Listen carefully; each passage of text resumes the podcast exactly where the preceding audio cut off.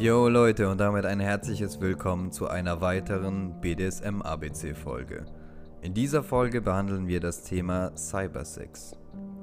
Unter Cybersex versteht man alles, was mit virtuellem Sex zu tun hat. Sei es Live-Webcams, Sexchats oder in Form von Bildern. Sowas wie Computersex dürfte jedem von euch bekannt sein. Oder der Überbegriff Pornografie. Vor den 1990ern sah das noch ein bisschen anders aus. Da war das noch nicht ganz so populär. Aber durch die anonyme und offene Welt des Internets ist es heutzutage kein Problem mehr, selbst als Jugendlicher in die Welt der Cybererotik einzutauchen. Ganz ehrlich, den Reiz daran kann und werde ich nicht ganz verstehen können. Deshalb musste ich ein wenig recherchieren. Die Gefahren sind, dass es leicht verfügbar ist, sicher anonym und es soll anscheinend die Sexualität normalisieren.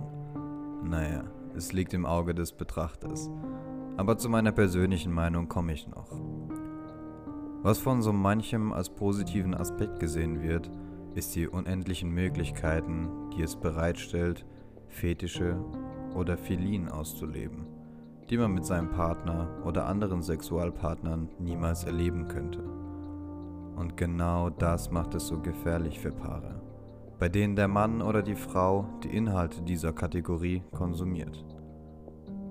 Dass wir hierbei von einem Suchtverhalten sprechen können, ist meiner Meinung nach kein Geheimnis. Die meistgesuchte Website bei Google ist eine Pornoseite. Wie traurig ist das bitte? Wenn ich von Bekannten oder Freunden erfahre, dass diese lieber auf ein Cyberportal gehen, anstatt mit ihrer Freundin in die Kiste, dann stimmt doch irgendwas nicht. Wie kann man bitte Masturbation in Form von digitalem Material über ein echtes Erlebnis stellen? Kann Sex wirklich so schlecht sein oder ist deren Sex einfach nur so schlecht? Das Argument mit den Fantasien kann ich irgendwo noch ein bisschen nachvollziehen. Aber hey, dann setz dich doch einfach mal mit deiner Partnerin zusammen und sprech darüber und wenn sie nicht viel davon hält, dann ist es eben so. Wenn mir Leute erzählen, dass sie sogar Geld für solche Chaträume oder Videoräume bezahlen, verliere ich komplett den Glauben an meine Generation oder allgemein an unsere Gesellschaft. Ich möchte hiermit nicht alles, was unter Masturbation fällt, schlecht reden, denn prinzipiell ist nichts dagegen einzuwenden. Aber sich etwas anschauen zu müssen oder Geld zu bezahlen, um sich selbst befriedigen zu können, ist schon sehr traurig. Die Energie sollte man lieber in eine sexuelle Anziehungskraft stecken. Durch das Dauerkonsumieren wird jeder zu einem Suchtverhalten tendieren, wodurch der Anreiz, echten Sex zu haben, komplett verloren geht. Du wirst dich irgendwann immer lustloser fühlen, wenn es darum geht, Sex mit deinem Partner oder deiner Partnerin zu haben.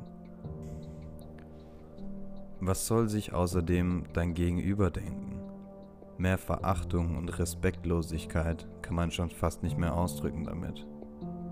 Ganz ehrlich, dieses Thema macht mich wütend und zugleich echt traurig, dass Menschen ihre Lebenszeit verschwenden, nur um zwischendurch einen kleinen Kick zu erleben, anstatt sich Hobbys und einen Partner zu suchen, die einen auf einer echten Art und Weise erfüllen können. Jeder Mann, der sich hier widerspiegeln kann, tu das für dich und hör damit auf. Es bringt dir langfristig nichts und nimmt dir alles, wofür du ein Mann bist.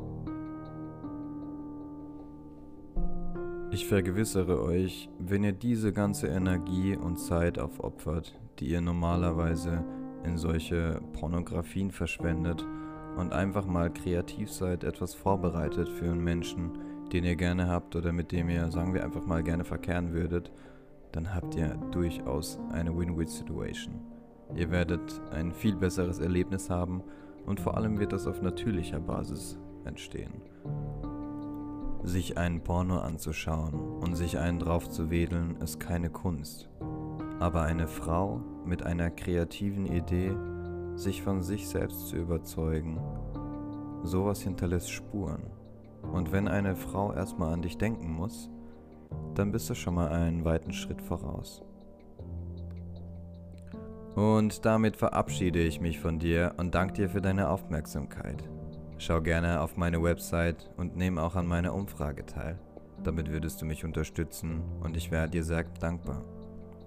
Wichtig wäre mir auch deine ehrliche Meinung zu diesem Podcast. Teile mir dein Feedback doch in der Kommentarfunktion mit. In diesem Sinne, macht's gut und bis zur nächsten Folge. Ciao, ciao.